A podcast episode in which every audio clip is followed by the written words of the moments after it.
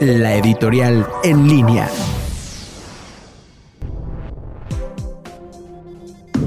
Amigas y amigos, buenas tardes. Esta semana el secretario de Hacienda presentó al Congreso su propuesta de presupuesto 2021 que representa el escenario de, ingresos, es decir, de cobro de impuestos, y por otro lado de su ejercicio. Y esto lleva también las participaciones a los estados.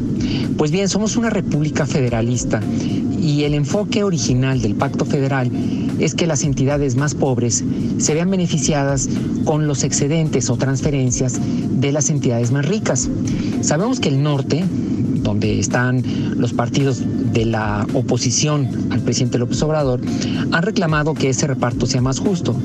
El caso de Guanajuato, por ejemplo, es que nosotros de cada peso que generamos de riqueza nos regresan eh, solamente el 20% y aún así del 20% nos vuelven a recortar.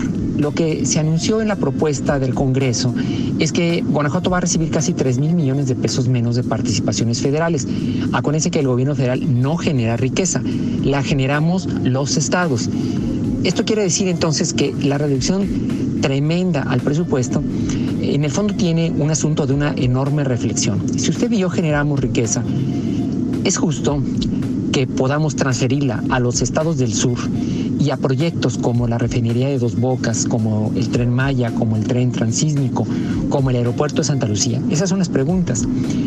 Siendo generosos diríamos que no hay ningún problema, que se castiga a Guanajuato con la reducción de recursos para salud, educación, seguridad y que se les transfiera a los estados más pobres.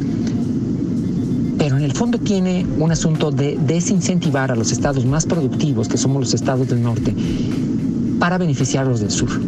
Es una reflexión que no es sencilla de hacer, es como tomar una decisión de familia para que de los ingresos, ahorros, becas de los que son más estudiosos y más productivos, se les dé a los que menos tienen. Es un asunto, dicen algunos, de equidad, pero es un asunto también una enorme reflexión de lo que está pasando con México.